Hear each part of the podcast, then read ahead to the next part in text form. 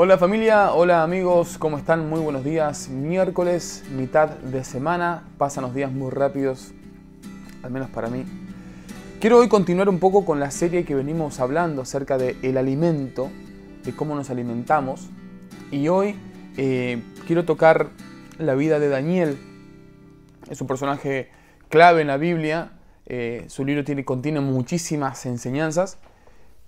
Y hoy quiero centrarme en el capítulo 1, verso 3 en adelante, dice la palabra de Dios, y dijo el rey Nabucodonosor, hablaba ahí, a Aspenaz, jefe de sus eunucos, que trajese de los hijos de Israel, del linaje real de los príncipes, muchachos en quienes no hubiese tacha alguna, de buen parecer, enseñados en toda sabiduría, sabios en ciencia y de buen entendimiento, e idóneos para estar en el palacio del rey, y que les enseñase las letras y la lengua de los caldeos. Y verso 8, y Daniel propuso en su corazón no contaminarse con la porción de la comida del rey ni con el vino que él bebía, pidió por tanto al jefe de los eunucos que no se le obligase a, y me gusta esta, palabra, contaminarse. Que no se le obligase a contaminarse. Estos días hablamos mucho sobre el alimento que ingerimos y, cómo este alimento nos da proteínas, nos da, espiritualmente hablando, ¿no? Nos da vitaminas, nutrientes. Ahora hay un, un punto también y es entender lo que no tengo que comer, de lo que no me tengo que alimentar. Hablamos el primer día de que hay tres vías en lo que uno se alimenta. Uno es lo que escucha, otro es lo que ve, otro es lo que reproduce, son alimentos. Aunque yo reproduzco algo, eso es una especie de alimento. Es en la Biblia y en la vida de Dios funciona de esa manera. Pero ahora el caso de Daniel es también ser astutos, ser sabios, ser inteligentes espiritualmente hablando, en qué cosas, qué alimentos o bebidas no hay que ingerir.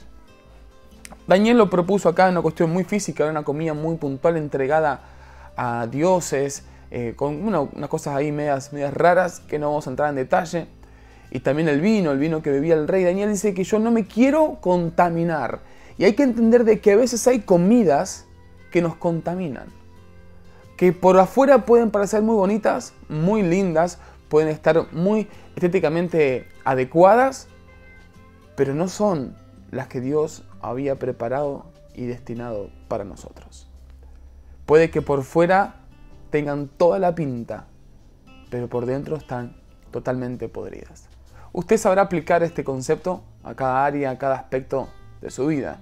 Cosas que parecen muy lindo, que, propuestas que están muy, muy, muy tentadoras, pero que por detrás hay una trampa. Eh, eh, momentos donde parece ser que, que, uno es muy adulado y, che, esta gente me hace muy bien, me trata muy bien, pero esa gente después te puede terminar llevando a lugares de perdición. Y hay un sinfín de ejemplos en relaciones que un muchacho, una muchacha pueden pintar, pintar muy bien para, para ser considerados, y, pero en su interior eh, hay podredumbre. Entonces Daniel tenía acá una, una situación muy puntual, muy específica, y él pudo actuar con sabiduría, con entendimiento. Yo no me voy a contaminar con esto.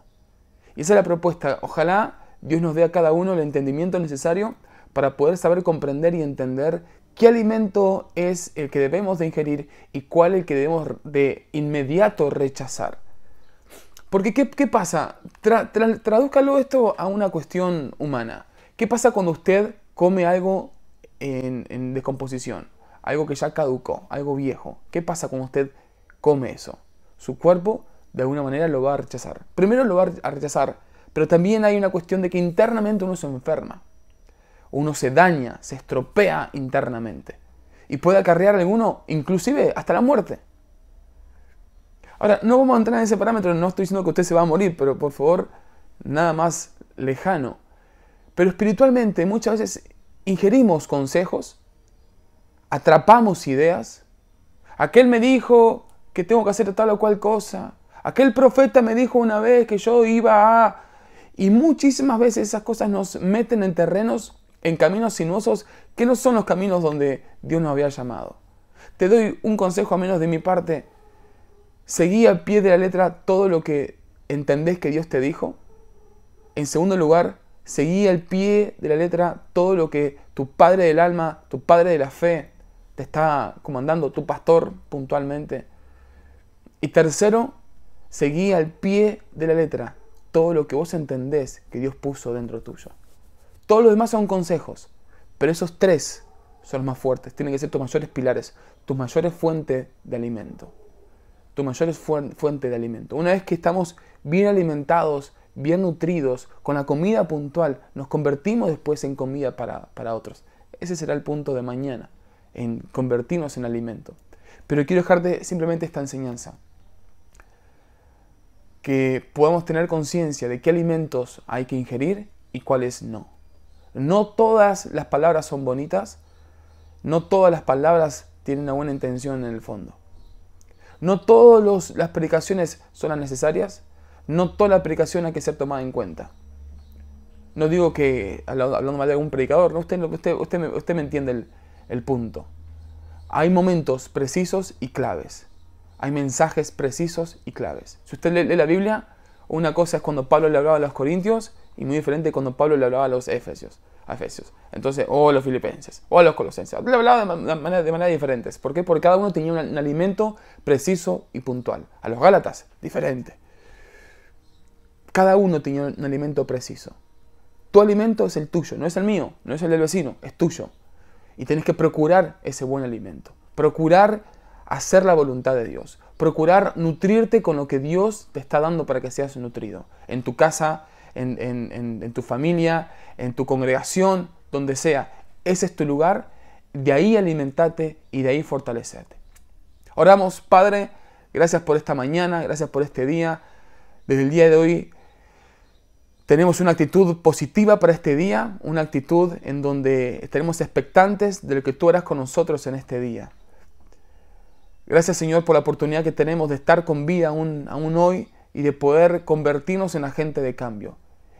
Y en este momento, en esta hora del día, oro junto a mis hermanos para que podamos tener entendimiento, discernimiento, revelación precisa de los alimentos que debemos ingerir y de cuáles hay que de inmediato rechazar, expulsar de nuestro contexto, de nuestro alrededor, ya sean personas, sean gentes, contextos, situaciones, lugares, pensamientos, ideas, todas esas cosas que pueden contaminar nuestro cuerpo, nuestro ser interior, que quede expulsado de inmediato en el poderoso nombre de Jesús.